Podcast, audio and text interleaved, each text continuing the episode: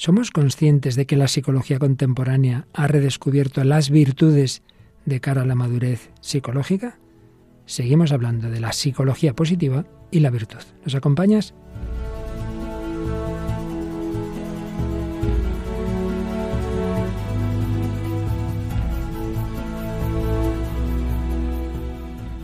El hombre de hoy y Dios, con el padre Luis Fernando de Prada. Un cordialísimo saludo, queridísima familia de Radio María en España, Hispanoamérica, tantas naciones que comparten nuestra lengua y tantas naciones del mundo entero que a través de Internet recibís los programas de Radio María como este de El hombre de hoy y Dios.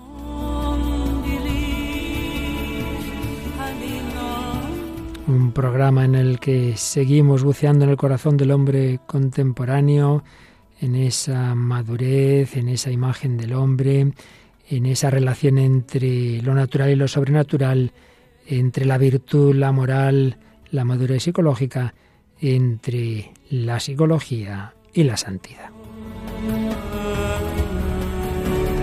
un itinerario en que nos acompaña casi siempre y así también es hoy Paloma Niño, la Paloma. Un saludo, Padre Luis Fernando, un saludo a todos los oyentes. Y a todos los que nos escriben, como siempre seleccionas alguno de esos mensajes, ¿verdad? Sí, en concreto este que vamos a leer eh, lo he sacado de nuestra página de Facebook, El hombre de hoy y Dios, y comentaba así en la publicación del programa anterior. Es Francisco Martínez, decía, gracias, qué programón.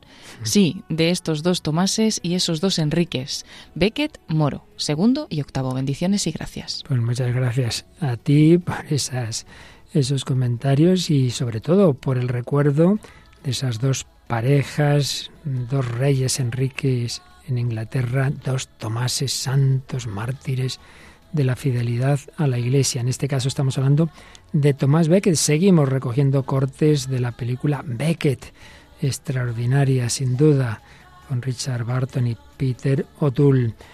Pero lo que sí traemos nuevo en esta semana, como siempre, es el testimonio, Paloma. Sí, hoy vamos a hablar del francés Cyril Boucaud y cómo, bueno, pues pasó de tener bastante, bueno, no gustarle nada, ¿no? La fe católica, incluso em, tenía como fobia los lugares de culto, a acercarse a Dios gracias a su profesión, a ser arquitecto y también, pues, por una enfermedad que le dejó hospitalizado. Mira tú, caminos de evangelización, la belleza y la cruz.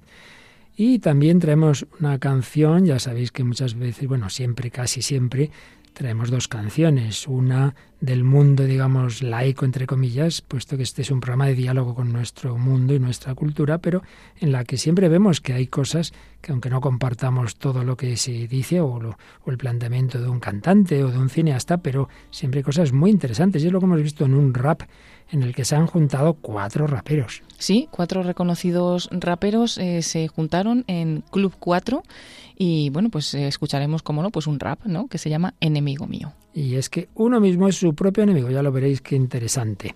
Y en cambio la canción cristiana será de este grupo juvenil, Hakuna, hemos traído varias canciones de ellos y hoy traeremos qué bien se está cuando se está bien.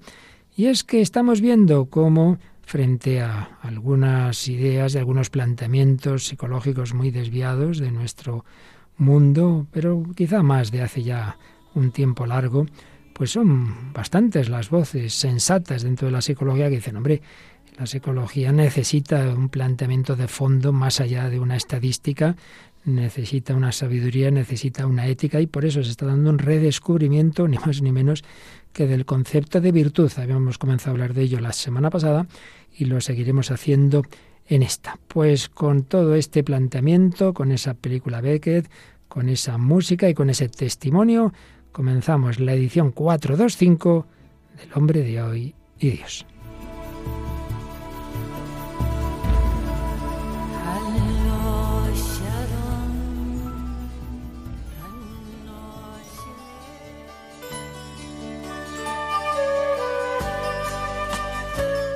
Y hoy voy a ceder el micrófono a Paloma Niño para que en este primer espacio de nuestro programa, esta primera, este primer comentario o editorial con frecuencia, nos va a leer un artículo del escritor Juan Manuel de Prada a propósito del tema de la virtud. Recoge lo que ha escrito un joven escritor y lo ha difundido recientemente. Lo contaba en un artículo publicado en el semanal el 13 de febrero de 2022. Pues vamos a escuchar cómo nos lee este artículo, resumiendo alguna frasecilla, Paloma Niño.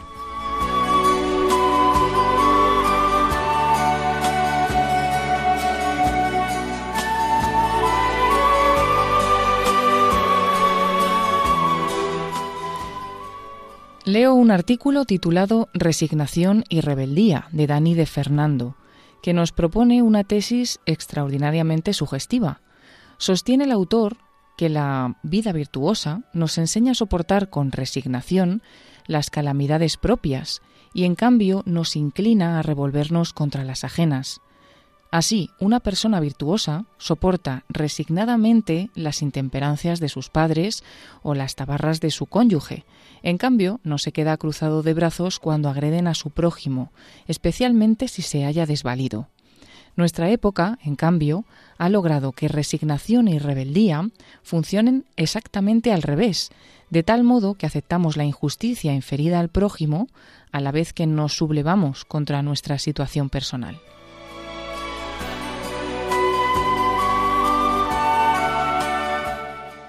De este modo, acabamos aceptando con normalidad las calamidades ajenas, a la vez que sustituimos a nuestra mujer por otra más apetecible o abandonamos a nuestro padre en uno de esos momentos morideros llamados residencias. Dani de Fernando añade todavía en este artículo una observación final. Esta subversión de la vida virtuosa vigente en nuestra época tiene un oscuro sentido anticrístico, pues en efecto Cristo invitó a sus seguidores a cargar con su cruz, predicando además con el ejemplo, a la vez que se esforzaba por remediar las calamidades ajenas, curando a los leprosos o expulsando a los mercaderes del templo. Este oscuro sentido anticrístico de la subversión descrita por Dani de Fernando nos ayuda a entender mejor su naturaleza. El caramelito envenenado de la autodeterminación nos ofrece un espejismo de rebeldía, Revuélvete contra tu esposa, que ya no está tan dura de carnes como antaño. Revuélvete contra tus padres, que no te entienden. Revuélvete contra el hijo que estás gestando, que te impondrá ímprobos sacrificios. Revuélvete contra tu decrepitud y tus padecimientos, que niegan tu sueño de mantenerte joven y sano. Revuélvete contra tu propia realidad biológica, que te ha encerrado en un cuerpo que no sientes como propio. Revuélvete, en fin, contra todos los obstáculos, cónyuge, padres, hijos, vejez, enfermedad, órganos genitales, que te impiden ser una mónada autosuficiente, engreída de soberanía, tan grotescamente endiosada y absorta en sí misma que puede desentenderse de las calamidades que sufren quienes la rodean, muy especialmente, desde luego, de las personas más cercanas, mediante una interrupción del matrimonio, una interrupción del embarazo, una interrupción de la respiración, etc. Pero en general de cualquier prójimo cuya causa no podamos utilizar en provecho propio, convirtiéndola en fetiche ideológico y en postureo sistémico.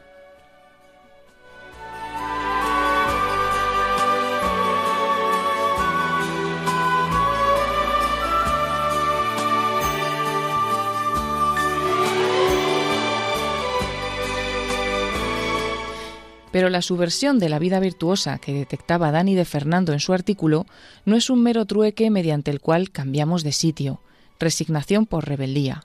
Detrás de ese aparente trueque hay una venta de nuestra alma.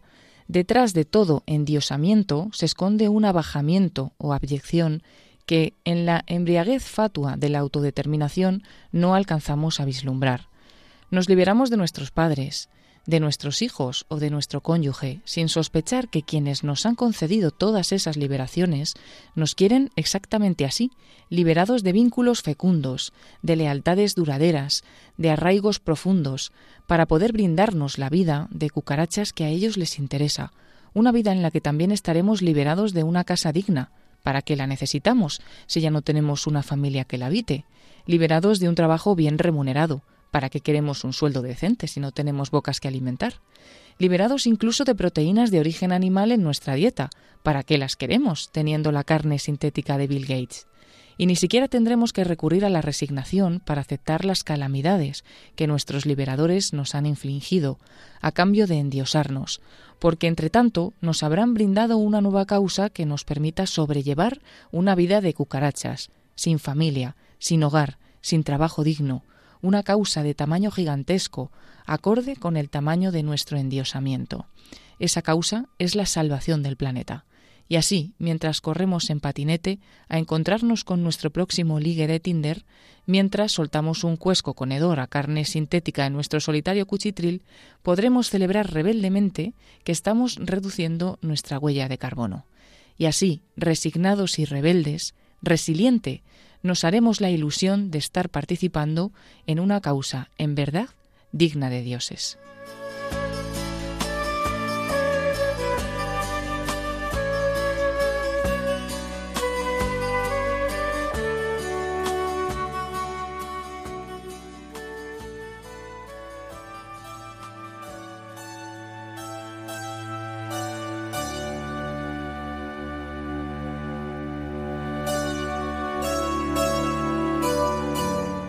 Pues aquí seguimos en Radio María en el Hombre de Hoy y Dios. Paloma Niño, que acaba de leernos este artículo de Juan Manuel de Prada sobre un artículo titulado Resignación y Rebeldía de Dani de Fernando y un servidor, padre Luis Fernando de Prada, hablando de psicología, virtud y partiendo de este artículo que ya habéis visto, nos habla de esa subversión de las virtudes, de ese cambio cultural que se va realizando en nuestro mundo y según estos dos autores, en el fondo, con un sentido anticrístico, porque es darle la vuelta a la moral que nos enseñó Jesús. Tú, pues, aceptando, si llega el caso, la cruz para ayudar al prójimo, no, no, al revés, que, que Él cargue con sus problemas y yo a lo mío. Usa esa palabra filosófica de Leibniz, la mónada autosuficiente. Indicaba con ello este filósofo que todos somos, decía él, como una especie de casa sin puertas ni ventanas, encerrados en nuestro pequeño mundo. Y esto pues está ocurriendo cada vez más. Cada vez hay más personas solas, cada vez menos familias, por supuesto familias si existen pequeñísimas, no hay vínculos fecundos ni duraderos y aparentemente es todo como siempre se presenta bajo capa de libertad, pero en el fondo es libertad de lo que nos hace más maduros, más profundos, más fecundos y en cambio esclavos del poder totalitario, los poderes totalitarios de nuestro mundo. Y lo que parece positivo para nosotros al final nos lleva a la esclavitud. Como suele hacer Juan Manuel de Prada en sus artículos es provocativo y no es que uno tenga que estar de acuerdo con todo lo que dice, pero indudablemente nos hace pensar y creo que da en el clavo de muchas de las cosas que pasan en nuestro mundo. Bueno, pues precisamente habíamos comenzado a ver en el día anterior cómo, mm, más allá de muchos planteamientos psicológicos que se han reído de la moral, que han dicho que la moral judeocristiana era represiva, etcétera, y que generaba pues una serie de trastornos, de neurosis. También hay otras grandes corrientes que dicen justo lo contrario. Las neurosis vienen de estar uno encerrado en su egocentrismo, de no mirar más allá de buscar su propia felicidad, con lo cual no la encuentra, de reprimir el sentido religioso, el que nos lleva a hacernos las grandes preguntas, el pasar por completo de, de, fomentar lo positivo y concretamente habíamos comenzado a hablar un poco, pues precisamente, de la llamada psicología positiva de Martin Seligman, que fue expresidente de la Asociación eh, Psicológica Americana, profesor de la Universidad de Pensilvania, muy conocido en este mundo psicológico, estudios sobre la indefensión aprendida y por esa corriente que con algún otro autor inició hace unos años de psicología positiva. En un libro traducido al español como La auténtica felicidad, dice lo siguiente. Durante los últimos 50 años la psicología se ha dedicado a un único tema, la enfermedad mental. Los resultados han sido bastante buenos, pero este progreso se ha obtenido a un precio elevado. Parece ser que el alivio de los estados que hacen que la vida resulte espantosa ha relegado a un segundo plano el desarrollo de los estados que hacen que merezca la pena vivir. No obstante, las personas desean algo más que corregir sus debilidades. Quieren que la vida tenga sentido, y no solo dedicarse a ir tirando a trancas y barrancas hasta el día de su muerte. Bueno, pues ha llegado el momento, decía Seliman, de contar con una ciencia cuyo objetivo sea entender la emoción positiva, aumentar las fortalezas y las virtudes y ofrecer pautas para encontrar lo que Aristóteles denominó la buena vida. En realidad, en nuestra lengua, ahora soy yo el que habla, diríamos la vida buena. Cuando nosotros decimos la buena vida nos referimos a más bien a hacer el vago, no. La vida buena, decía Aristóteles, en el sentido de la auténtica felicidad que proviene precisamente de la virtud. Y recuerdo que estábamos sirviéndonos de un trabajo del profesor Martín Echavarría, tantas veces hemos recurrido a él en estos bloques de psicología, fe, filosofía, etcétera, y Martín Echavarría decía como Martin Seliman, eh, curiosamente, estudia temas de esa ética de Aristóteles, esa vida buena, la felicidad, el carácter, las virtudes. Solo que, a diferencia de la ética aristotélica más reflexiva y de una observación más sencilla, la psicología positiva se presenta como científica, no como prescriptiva, no lo que hay que hacer, que nos diría la ética, sino como descriptiva. La misión de la psicología positiva, dice Seliman, no es decirle a usted que debe ser optimista o espiritual o amable, sino describir las consecuencias de tales rasgos.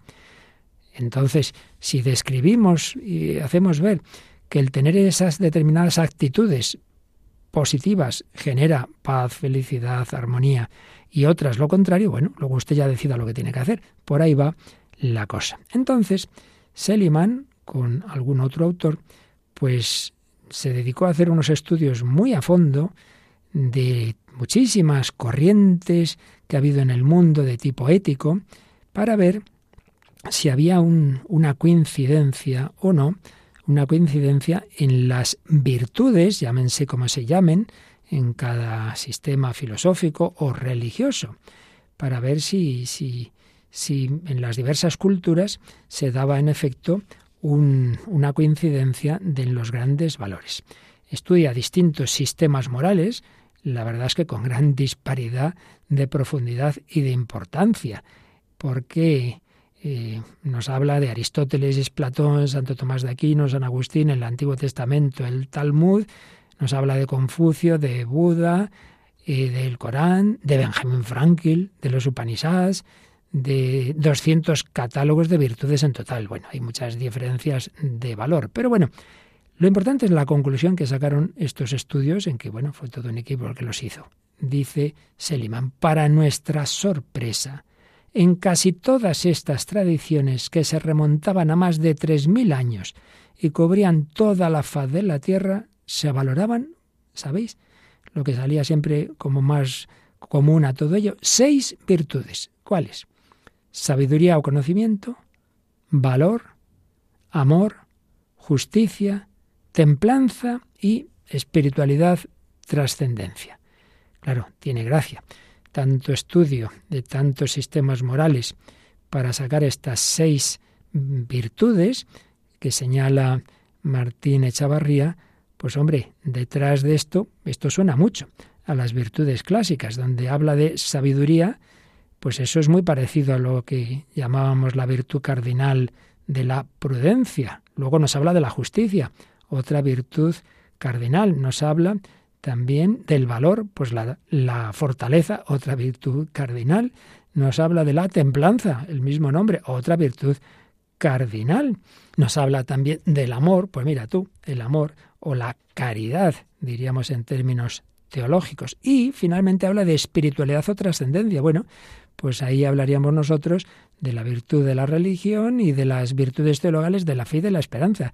Pues vaya, que al final parecidísimo a las grandes virtudes, eh, por un lado clásicas, humanas, digámoslo así, que ya trabajaban los griegos y que la Iglesia asumió y que vio que, totalmente eran eh, coincidía, digamos, en ese aspecto y luego, claro, ya lo específicamente cristiano de las virtudes teologales, la fe, la esperanza y la caridad.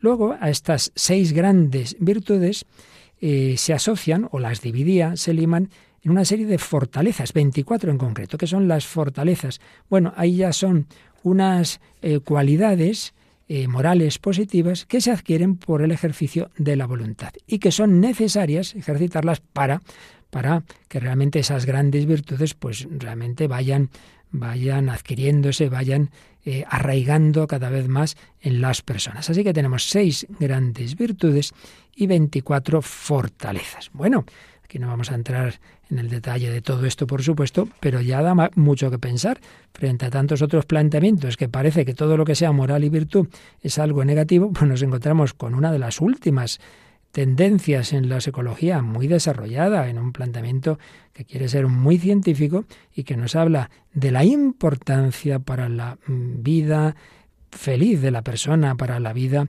también de relación, etcétera, pues la importancia de estas virtudes. Y voy a terminar con una anécdota muy simpática que cuenta Martin Seligman en, su, en esta obra que digo la auténtica felicidad, que también pues nos hace pensar en que frente a tantos planteamientos deterministas es que claro, es que no podemos hacer otra cosa más que lo que llevamos en nuestros genes, etcétera, pues nos cuenta lo siguiente. Dice que estaba un día trabajando en, en el jardín y estaba por ahí su hija de cinco años, Nikki. Leo. Debo confesar que aunque he escrito un libro y muchos artículos sobre los niños, no se me dan demasiado bien. Soy una persona orientada hacia objetivos y un tanto obsesionado por el tiempo. Y cuando desbrozo el jardín, desbrozo el jardín. Sin embargo, Nicky iba lanzando yerbajos al aire y cantaba y bailaba. Como me estaba distrayendo, la grité. Y ella se marchó volvió al cabo de unos minutos y dijo, Papá, quiero hablar contigo. Sí, Nicky. Papá, ¿te acuerdas de antes de que cumpliera cinco años? Desde los tres a los cinco años era una llorona. Lloraba todos los días. El día que cumplí cinco años decidí que no lloraría más. Es lo más difícil que he hecho en mi vida. Y si yo puedo dejar de lloriquear, tú puedes dejar de ser un cascarrabias. Madre mía, aquello fue una revelación para mí. Ni que había dado en el clavo con respecto a mi propia vida. Era un cascarrabias. Había pasado cincuenta años soportando un clima más bien grisáceo en mi alma y los últimos diez como un nimbo en un hogar en el que brillaba la luz del sol. Probablemente toda la suerte que había tenido no se debía al hecho de ser cascarrabias, sino que la había tenido a pesar de ello. En aquel instante decidí cambiar. Bueno, Paloma Niño, ¿qué te parece la, lección que recibió este señor de su Impresionante. Yo sé que los niños enseñan mucho, pero me ha impresionado, ¿no? Como la niña tan, tan, tan segura de sí misma. Dice, de 3 a 5 lloraba, luego ya desde los 5 ya Así decidí no llorar, madre mía. Decide tú no ser un cascarrabias. Sí, sí, podemos decidir nosotros lo que, cada uno lo que necesite hacer. Y en efecto, pues dice que sí, que sí, que tomé nota de lo que me dijo mi hija. Qué interesante. Así que no recurramos tan fácilmente, no, yo es que tengo una herencia yo es que mi familia, es que eso yo no puedo cambiarlo. Tú puedes más de lo que te crees. A trabajar, a trabajar esas virtudes y esas fortalezas. Psicología positiva, hombre, vamos a lo positivo. Bueno, pues a lo positivo fue Beckett, Paloma, ¿nos recuerdas esa película que estábamos escuchando algunos fragmentos desde el día anterior. Sí, eso comenzábamos en el programa anterior y es la película que se titula así, Beckett, cuenta pues la historia precisamente de, de Beckett, de Thomas Beckett, que nació en Londres en 1117 y bueno, es una película dirigida por Peter Glenville, que los principales actores pues son Richard Barton y Peter O'Toole. Bueno, pues nos cuenta, siempre con las típicas licencias cinematográficas, máxime de algo que hace pues casi un milenio, pero bueno, sustancialmente es histórica esa relación entre el rey Enrique II de Inglaterra y Thomas Becket, al que, bueno, eran muy amigos, amigos de malas juergas, como ya escuchamos el día anterior, pero el rey quiere dominar a la iglesia y no tiene mejor idea que por un lado hacerle canciller a Becket y luego después hacer que le ordenen que le consagren obispo de Canterbury para tener a la Iglesia también bajo su dominio. Pero ahí es donde se produce un cambio en Becket, que él va viendo que no, que no, que, que, Dios entra en su vida y que ahora sí es el arzobispo, él tiene que defender a, su Iglesia, a sus, a sus es pastor de, sus ovejas y entonces eh, no puede ceder a las pretensiones del rey. Por encima del rey está Dios.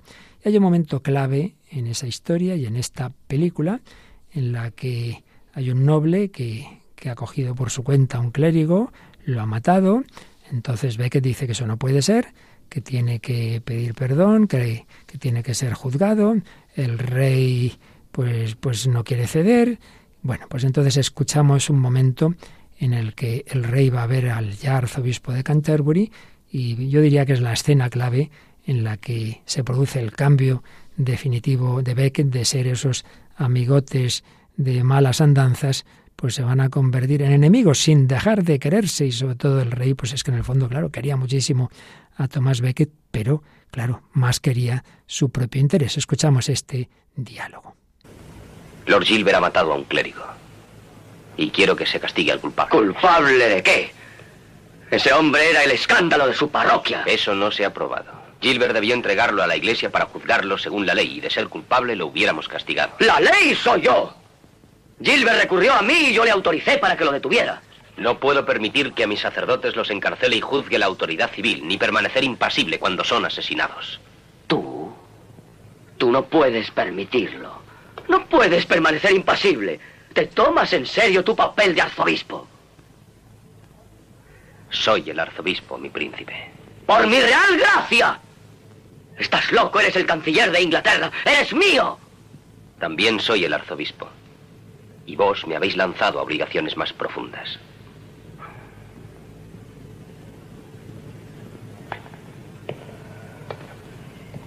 ¿Y si no quiero acusar a Gilbert? No puedo obligaros. Pero hay un juicio final por encima de la justicia del rey. Ah, eso. Lord Gilbert afrontará su destino el día del juicio como todos nosotros. Tendrá que responder de cosas peores que la muerte de un párroco indigno. Lord Gilbert llegará al juicio condenado de antemano. Me propongo excomulgarlo. Has perdido la razón. ¿No comprendes que al atacar a mis nobles me atacas a mí y al atacarme a mí atacas a Inglaterra? Inglaterra es más que la corona. Debéis ir aprendiendo esto, mi príncipe. ¡No me des lecciones, maldito! Una vez me dijiste que no sabías qué era el honor y reí contigo. Pero ahora al traicionarme desafías mi poder. Yo no busco el poder, señor. Es que al fin he descubierto un verdadero honor digno de defender. ¿Un honor? ¿Qué honor es superior al del rey? El honor de Dios. El honor de Dios. Ahí está la clave de esta historia, de esta conversión, de esta película, por encima del poder, del interés, por encima de todas las tramas, hay un honor superior, hay una ética. El honor es patrimonio del alma y el alma solo es de Dios, diría también uno de nuestros dramaturgos clásicos. Y aquí, pues, hay un honor superior al del rey, el honor de Dios. Bueno, ¿qué te ha parecido, Paloma, este impresionante diálogo? Sí, muy bonito. Luego también se ve mm, totalmente no el cambio de, de, Beckett en este en este corte y bueno, pues seguir destacando ¿no? que el rey sigue pues un poco en el mismo pensamiento de los cortes que veíamos en el día pasado, pues dice la ley soy yo, tú eres mío, ¿no? Y él está como por encima de todo. Y sin embargo, pues ya llega Beckett a decir, bueno, es que incluso le dice, Inglaterra es más que la corona, o sea, que es que ni siquiera tú eres lo más, o sea, que Inglaterra está por encima de la corona y luego pues le dice, no, eh, tú me has impulsado, me has mandado a obligaciones más profundas y ha descubierto, ¿no? Que por encima de todo está Dios y dice, lo más importante no es el honor de Dios. Un cambio totalmente eh, muy, muy, muy grande también. Mm, tiene gracia, voy a decirlo así, porque al final ha sido provocado por su propio amigo, ¿no? Que le ha nombrado arzobispo y ahí es donde empieza él a cambiar. Y además, uno, claro, aquí solo ponemos algunos cortes. Eh, ve que se resistía, no me haga eso, no, no, no. Pero él estaba convencido de que le venía bien tener el arzobispo y nos daba cuenta de que ahí Dios iba a actuar gracias a Dios. Iba a hacer, a darse cuenta de que, que no, que ya no era. Y de hecho, claro, aquí no lo hemos puesto todo. La escena esta termina que ve que se quita el anillo de canciller. Dice, pues no va a haber problema entre los dos cargos. Toma. Renuncia a ser canciller porque se ha dado cuenta de que hay un honor superior. Bueno, aquí la verdad es que uno ve todos los totalitarismos modernos, a final de cuentas, vienen de eso, de que el Estado se considera la instancia suprema. ¿Por qué mataban a los sacerdotes que no juraban la Constitución Civil de de la Revolución Francesa? Porque implicaba poner como autoridad suprema al Estado francés por encima de Dios y de la Iglesia y, de la obediencia al Papa. Y pues no, el que no firmó. Y eso siempre, siempre ha sido así. Eh, los estados muchas veces permiten la religión siempre que la religión se someta, bueno, como el Imperio Romano, tampoco vamos a decir nada nuevo. Se permitía todas las religiones con tal de que se sacrificara a los dioses y al emperador, que es la divinidad suprema. Pues no, hay un valor por encima de cualquier realidad humana. Lo malo es que en todas partes, obviamente, también en la Iglesia, esta lucha entre virtud y pecado también se da y también se da en obispos. Y de hecho, pues vamos a escuchar ahora un momento en que el rey, pues ya luchando contra vez que al que en el fondo pues sigue teniendo mucho cariño, pero claro, luchando contra él, va a ver a otro obispo. ¿Qué hubiera esperado ser él, el obispo de Canterbury? Y ahí están esas debilidades humanas, esos celos, y quiere aprovecharse de esa rivalidad del rey para atacar a Becket. Escuchamos este otro diálogo bien distinto. ¿Es que la amistad del rey con Tomás Becket ha muerto, Alteza? Sí, ha muerto de repente, una especie de fallo del corazón. Es un curioso fenómeno, Alteza, aunque frecuente. Sí, ahora odio a Becket. Es un odio tan grande como vuestros celos. Es igual que una fiera que desgarrara mis entrañas y que ya no soporto. Tengo que revolverme y deshacerme de él. Pero yo soy el rey y mi posición me impide hacerlo. Necesito que alguien me ayude. Mi único interés es el de la iglesia. vamos, obispo. Estamos solos y la iglesia está vacía. La iglesia nunca está vacía. Esa lamparilla roja que hay en la capilla significa que Dios está presente en el tabernáculo. ¿Me tomáis por una de vuestras ovejas, pastor sagrado? A mí me gusta jugar, pero solo con niños de mi misma edad. Ese por quien arde esa lamparilla roja hace ya mucho tiempo que ha visto lo que hay en el fondo de vuestro corazón y del mío. Sabe el odio que le tengo a Tomás Becket y cómo lo envidiáis vos. Ignoráis que él lo sabe todo. Es curioso. Yo tenía a vuestra Alteza por un eterno adolescente atento solo a sus placeres. Uno puede equivocarse, obispo, como me ha ocurrido a mí. Por lo tanto, si se pudiera probar que Becket cometió alguna grave infracción como canciller, por ejemplo, una malversación, ¿qué haría la Iglesia? Si eso quedara demostrado, pero plenamente, el episcopado podría suspender la obediencia que le debe hasta que llegara el informe al Papa. ¿Y después de eso? ¿Cómo? ¿Queréis ir más allá? Hasta el fin. Siendo culpable, si es que se comprueba que lo es, sería juzgado con arreglo a la ley canónica. ¿Y la penalidad? Eso tendría que decidirlo vuestra majestad. Tomás. Le queréis, ¿verdad? Seguís queriéndole a ese impostor, a ese indecente sajón, a ese cerdo mitrado. Muérdete la lengua, sacerdote. Solo te echo confidencia de mi odio, no de mi afecto. Por el bien de Inglaterra me ayudarás a deshacerme de él. Pero nunca, nunca lo insultes en mi propia cara. Será acusado y vos haréis el papel que os corresponda. Madre mía, las pasiones humanas frente a esas virtudes que Seliman vio que se daban en todas las tradiciones éticas, esa prudencia, esa sabiduría, conocimiento, prudencia, valor, amor, justicia, templanza, espiritualidad y trascendencia, este odio, celos, envidia, injusticias, calumnias, bueno, fuertecito, ¿eh, Paloma? Muy fuerte, ¿no? Pero bueno, ahí se ve eh, que del odio al amor va un paso, porque, como decimos. Pues es verdad que ahí en, en, un primer momento es lo primero que empieza a decirle, ¿no? Odio a Beckett. Y le dice, lo único que te he dicho es que le odio, pero al final se rompe también cuando ve que buscando esa solución que están buscando para quitarle de arzobispo, ¿no? Pues puede llegar incluso a, que ve que te acabe mal y eso le da pena al mismo tiempo. Pero bueno, al final puede más, su objetivo y el seguir adelante, ¿no? Y luego interesante también cuando el obispo le dice, no, mi único bien es servir a la iglesia, le dice, bueno, es que el que está ahí en el sagrario, que le está diciendo, ya ha visto tu corazón antes y sabe los celos que tienes y bueno, poco le falta, ¿no? Para empezar a, darle planes y, hablar también un poquito mal del de, arzobispo de Canterbury Pues sí, el rey se ríe de ese discurso así teóricamente muy piadoso del arzobispo. Sí, ya, ya, ya nos conocemos y Dios sabe todo, ¿no? Juegan entre dos corazones heridos por el pecado mientras que la virtud pues nos lleva pues a lo que le va llevando a Beckett, a una elevación, a no buscar el poder, a no buscar su interés, a jugarse la vida y de hecho la perdió. Bueno, muy importante siempre es que reconozcamos nuestros límites.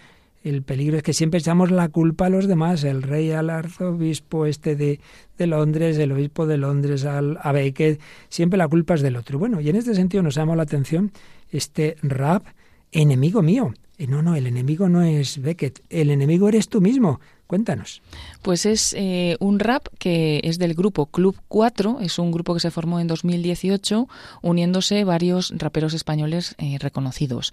Locus y el Chojin, que son de Madrid, y por otro lado ZPU y Amcor, que es de, son de Barcelona. Entonces este proyecto nace de estos cuatro artistas que quieren ofrecer una serie de experiencias diferentes al show al que ya tienen pues acostumbrados a sus seguidores y Enemigo mío, la canción que vamos a escuchar hoy, es el primer track que se llevó a cabo bajo la producción de Paul Weiss y bueno, ellos dicen que reivindican la escritura y el rapeo del contenido y el, el compromiso de compartir en sus versos algo real. Pues escuchamos Enemigo Amigo de Club 4. He estado mirándome al espejo y sabes lo que he visto, los arañazos de una vida entera sangrando en un disco. Y sé que no está mal abriéndome en canal por más que duela. El asco vuela en huellas de esa fatal que fue mi sombra, que sigue siendo, que voy durmiendo y a la vez sacando de debajo de esta alfombra. Ya no la niego el abrazo, es un pedazo de mi importante. Dos décadas de que dejara en manos del loco el volante. Y ahora quién se lo quita, quién ocupa el asiento. Si apenas sé lo que siento, ni si siento, ni si albergo algo por dentro y si el intento es suficiente que en la cima se está solo tío pero por debajo de ella me está congelando el frío. Dice que deje que marche que al error le basta un parche que la doble H es un sueño que el empeño era otro enganche que me matará esta adicción tan bárbara sacar mis lágrimas quitar mis máscaras secando mis páginas. Que yo también me sé vestir con tus ojos oscuros y estuve recordando que por mí no diste un duro que se de sobra el sabor de cuando se hunde un hombre y que te estoy reclamando el lugar que me corresponde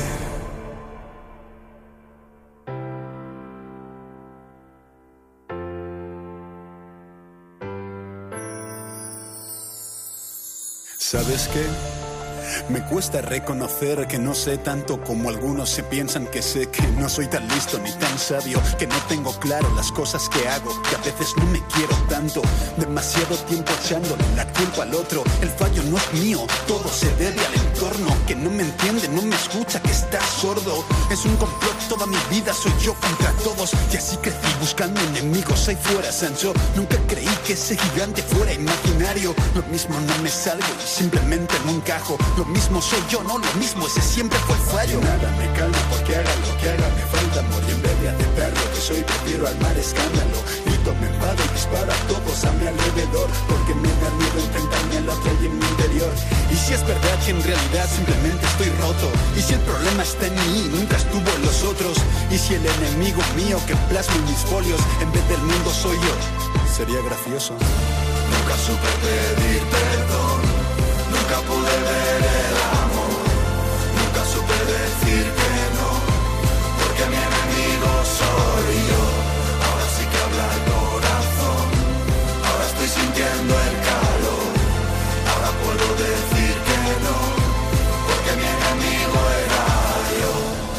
Necesitaba este nuevo camino, sentir el aire, andar descalzo, conversar conmigo, sentirme vivo sin darle un sentido a nada. Estar vivo ya lo tiene, escríbanlo cuando me vaya. El final es para todos igual, pero el camino es muy distinto si no tiras la toalla. He visto al alma derrumbar murallas. Si el mar es poesía, yo seré tu playa y allá donde vaya va volando.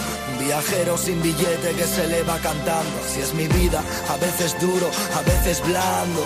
A veces todo contigo, a veces no tanto. A veces no sé ni por qué. Pues estamos escuchando esta canción, Enemigo mío. Creo que la clave la hemos oído en el segundo párrafo.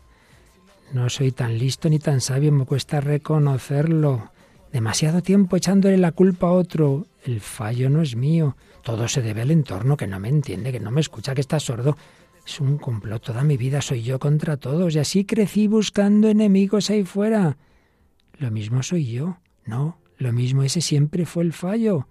Y nada me calma, porque haga lo que haga, me falta amor. Nunca supe pedir perdón, nunca pude ver el amor, nunca supe decir que no almas libres, mira, yo también fui el soldado herido, la bala perdida, fui mi propio enemigo y mi única salida. Hoy busco amor en medio de una guerra interna que no acaba, nadie lava, las heridas a una mente enferma y rara. A la cara, tenemos que salir de estas trincheras, haremos las paces aunque no quieras, pido tregua y grité. Olvida el miedo y sus cadenas invisibles, deja que la luz te guíe y te haga libre, la avaricia te empobrece. Pero ya no soy el de antes, la presión crea diamantes, el tiempo nos hace grandes. Hicimos de este mundo un mercado para los necios, el día que alguien creyó que todo el mundo tiene un precio. Fue como un sueño, pero yo estaba allí, distante, incluso de mí. Abrí los ojos y vi, solo hay un modo, una manera, correr más rápido y lejos que tus problemas. Nunca supe pedir perdón, nunca pude ver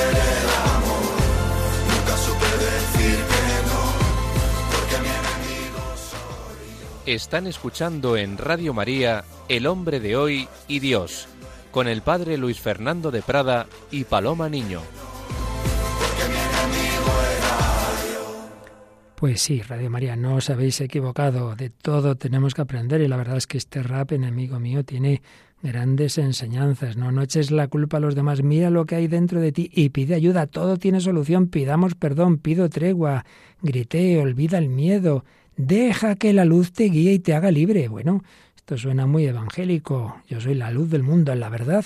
Os hará libres. La avaricia te empobrece. Lo que va contra las virtudes nos hace daño. Bueno, pues esto lo descubrió Paloma, este francés llamado Cyril, del que nos quieres contar algunas cosas. Sí, vamos a hablar hoy del testimonio de Cyril Boucot, eh, francés. Él fue bautizado siendo niño, pero no recibió una educación religiosa y creció, como dice él, incluso con fobia a los lugares de, culto. Dice que la imagen que tenía de Dios era de alguien que juzga y castiga y que por lo tanto no creía en ese Dios, ¿no? Tenía además una mala imagen de los católicos. Pensaba que con todo lo que actualmente nos enseña la ciencia, pues que había que tener muy poca inteligencia para creer, ¿no? En todo, en todo eso, en todo lo que nos contaba la Iglesia.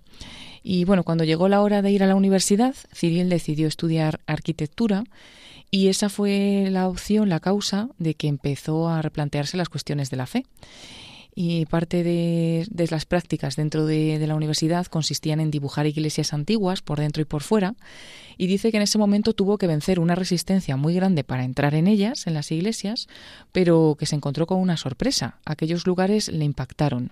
En primer lugar, por su belleza y luego también por la forma en la que entraba la luz. Todo aquello hablaba de algo más grande y durante sus estudios de arquitectura, pues esa cuestión fue avanzando a medida que iba visitando más templos. Tanto fue así que para su proyecto final de carrera escogió un trabajo sobre un monasterio femenino cerca de Reims y allí su contacto con la fe se amplió y pasó pues no solo de la estética de las construcciones, sino que también empezó a llamar los interiores y la propia liturgia. Dice que se sumergió en las celebraciones y que la belleza de estas celebraciones le cautivó. Hablaba a mi corazón, pero en realidad hablaba a todo mi cuerpo, dice. Bueno, pues pasaron diez años de, aquella experiencia, de esas prácticas, y un día dirigiéndose al trabajo en bicicleta, Cyril tuvo un accidente al ser arrollado por un camión. De repente se vio en la cama de un hospital con una lesión de vértebras, que tenía además un pronóstico incierto. De momento no podía ponerse de pie y además ignoraba si podría volver a caminar. Y nos cuenta lo que pasó en ese momento. Vamos a escuchar su voz en francés, entonces iremos traduciendo lo que nos cuenta, pues en ese momento en el que se encuentra con el Señor. Et en fait, c'est ce lieu-là que le Seigneur a choisi pour, euh, pour me visiter. Euh, j'ai vraiment fait l'expérience de la présence. Euh, Dice que ese fue el lugar que el Señor escogió para visitarle. Experimenté su presencia, la presencia de Cristo vencedor de la muerte, que vino a hacérseme presente. Bueno, no cuenta muchos detalles de estas circunstancias, pero sigue diciendo que esa presencia estaba llena de amor y de delicadeza y suscitaba una auténtica confianza, así como una alegría profunda más allá del dolor. Au-delà, au-delà, de la douleur, ce qui me touche, euh, Lo curioso, dice también, es que había intentado con todas mis fuerzas penetrar en el misterio de Dios yo solo, por mi cuenta, y sin embargo fue en un momento en el que yo no podía hacer nada, tumbado en la cama de un hospital, cuando el Señor se me hizo presente pues así le escuchábamos a él contar este momento tan especial. Dice también que durante su estancia hospitalaria, las monjas del monasterio que había conocido una década antes, eh, donde hizo las prácticas como estudiante, rezaron por él de forma muy intensa, ya que había mantenido el contacto con una de ellas y supieron de las circunstancias por las que estaba pasando. Pero dice que él no valora tanto esa oración por su recuperación física, que sí que tuvo lugar, él la valora más como el efecto que tuvo en su conversión espiritual. Estoy convencido, dice, de que la visita del Señor aquel día en la habitación del hospital fue suscitada por la oración de esta comunidad. Bueno, Cyril se curó, se recuperó, volvió a la normalidad, pero con unos propósitos muy definidos. Me dije que jamás volvería a vivir como antes. Las cosas, pues luego no son sencillas, ¿no? Dice que vivía en medio de, pues, de un mundo que no era cristiano ni creyente y todos sus amigos y personas cercanas, ¿no? Y le costaba hablar de lo que le había sucedido. Pero al final, eh, después de tres años, se decidió llamar a las puertas de una parroquia para hacer el camino junto a los cristianos y dice que al poco de ese regreso a la iglesia sintió la necesidad de formarse y comprometerse. Sentía realmente el deseo de anunciar a Cristo a todo el mundo. Por entonces, que estaba a la mitad de la treintena, más o menos, le confiaron la evangelización de un grupo de jóvenes. Dice que fueron años muy bonitos para, para él, que les decía, creer no es un seguro a todo riesgo, no suprime las dificultades de la vida y las pruebas no faltan, ¿no? Eso les decía a estos jóvenes. Él mismo también lo vivió en persona porque tuvo una prueba familiar muy dolorosa, pero dice que lo que cambia con el Señor y lo que había cambiado en su vida es que durante esa prueba o las pruebas que tengamos, dice, tuve la certeza de que el Señor estaba presente. Aunque en la superficie había una tempestad, en lo profundo había una corriente de alegría. La confianza de que el Señor está ahí y que no me deja caer. La vida con el Señor es una aventura, no es lo que había imaginado, pero el Señor abre otro camino inesperado e increíble que es el que deseo vivir. Bueno, pues muy interesante este testimonio. Fíjate que llevamos tantos años que compartimos diversos testimonios de conversión. Solemos ver unos rasgos comunes, pero pocas veces este aspecto de la belleza, la belleza al principio en la arquitectura, luego en la liturgia, como un primer paso, ¿verdad?, de entrar en ese corazón que se había cerrado a la presencia de Dios. ¿A ti qué te ha llamado más la atención? Pues precisamente, precisamente eso, porque es que empieza el testimonio justo contando que no solo es que no era muy católico o creyente de pequeño o de joven, sino que tenía fobia a los lugares cristianos, o sea que ya ni entraba a las iglesias, ¿no? Sí. Y al final es justo lo que su carrera cuando estudia arquitectura, para lo que bueno, para lo que estaba llamado, pues dibujando esas iglesias, empieza a ir a verlas por fuera y entonces empieza a cambiar un poco, por lo menos tiene que entrar, ¿no? Y luego lo que descubre al entrar, ¿no? Que se queda totalmente cautivado por cómo están hechas las iglesias. Bueno, y luego pues también ver el poder de la oración, ¿no? Porque como esas monjas que, que diez años antes había conocido, pues le, siguieron un poco en su camino y bueno, seguro que no habían dejado de rezar por él, pero rezaron especialmente en el hospital y se encuentra con Jesús. Dice que además en el momento en el que menos pensaba, porque sí que había intentado ya, cuando ya no tenía tanta fobia, ¿no? Pues eh, había intentado un poco acercarse a Dios, pero dice que por sus propios medios no, no lo había conseguido. Así que bueno, pues que Dios siempre está ahí, ¿no? Y al final pues sale a cada uno en, el momento en, en, el que tiene que salir. Sí, ese aspecto sí que lo hemos visto en más casos, que justo en lo que humanamente es una desgracia, un accidente gravísimo, ese sufrimiento, ahí, cuando uno no puede, pues es donde Dios dice que yo sí, que yo sigo aquí que la fe no quita los problemas, por otro lado, pero que te dice que Dios va contigo a cualquier parte, en todas las circunstancias, y como luego, pues este hombre evangeliza con esa alegría. Yo insistiría en que, en efecto, Dios que es verdad, bondad, la, la virtud y belleza, pues por todos esos cauces, Dios se nos manifieste. Por tanto, en nuestra evangelización tenemos por un lado que anunciar la verdad, contar los testimonios de personas donde vemos todo encarnado en su vida y transmitir también la belleza, la música, la pintura, todo, ¿eh? todo lo que es la verdadera belleza es un reflejo de Dios. Dios actúa, Dios se revela. Bueno, pues vamos a dejar para el próximo día, porque se nos ha ido el tiempo. Eh, vamos a, el próximo día acabaremos de escuchar cortes de la película de Beckett, cómo terminó esa lucha entre Enrique y Tomás. Bueno, ya lo sabemos, la historia, pero lo escucharemos bellamente en algunos cortes.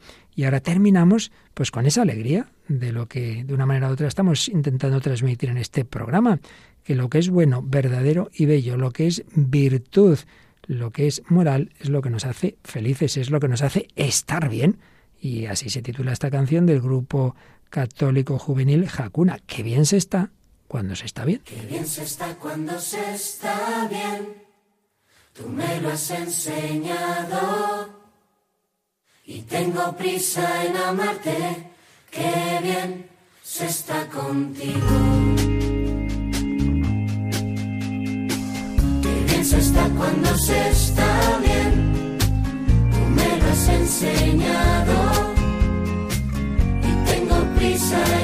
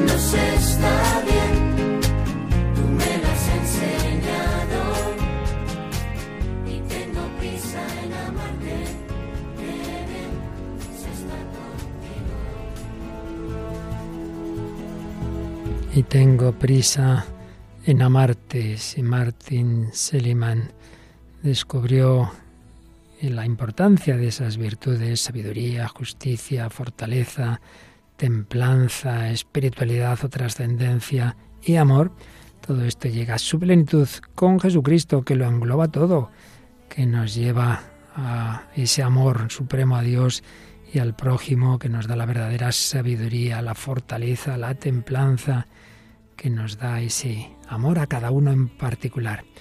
Pues seguiremos profundizando en la importancia de esas virtudes que movido por la gracia de Dios nos llevan a la santidad y que esa santidad pues es precisamente la plenitud del humano o dicho en términos más coloquiales lo que nos hace felices, qué bien se está cuando se está bien. No eches la culpa a los demás, nos lo ha enseñado también este rap enemigo mío de Club 4 y ese artículo Resignados y Rebeldes de Dani de Fernando, comentado por Juan Manuel de Prada, y nos lo enseñó con su vida Santo Tomás Becket, que cambió radicalmente de buscar simplemente su fama, sus placeres, a buscar ante todo el honor de Dios, a defenderlo, a tener coherencia con su conciencia y con la defensa del prójimo, de la Iglesia, etc. Pues seguiremos profundizando en todo esto y ahora, Paloma, si hemos dicho que Cyril, cuyo testimonio nos has contado tan interesante, fue fundamental para él la belleza, la belleza arquitectónica, la belleza de la liturgia, pues precisamente ahora viene un programa sobre la belleza en la música, ¿verdad? Sí, y vamos a quedarnos con él porque ya está preparado el padre José Luis Simón con su programa La Biblia en partitura. La Biblia en partitura. Bueno, pues ya sabéis, esperamos vuestros comentarios. Rápidamente recordamos cómo hacerlos llegar. Sí, a través del correo electrónico el hombre de hoy y Dios arroba radiomaria.es o también a través de la página de Facebook. Nos podéis buscar por el nombre del programa, el hombre de hoy y Dios, y ahí pues hay una publicación por cada programa. Podéis comentarnos lo que queráis y también pues pondremos los enlaces de, de todos los podcasts del programa. En efecto, ahí ya sabéis que todos los programas anteriores, más de 10 años, los tenéis en nuestra web, radiomaria.es. También están en Spotify, en Google Podcast, en Apple Podcast. Ahí escribís El Hombre de Dios y nos encontraréis. Paloma Niño, muchísimas gracias. Y a todos nuestros oyentes que nos siguen acompañando, les agradecemos esa compañía y pedimos al Señor su bendición para todos vosotros. Hasta el próximo programa, si Dios quiere.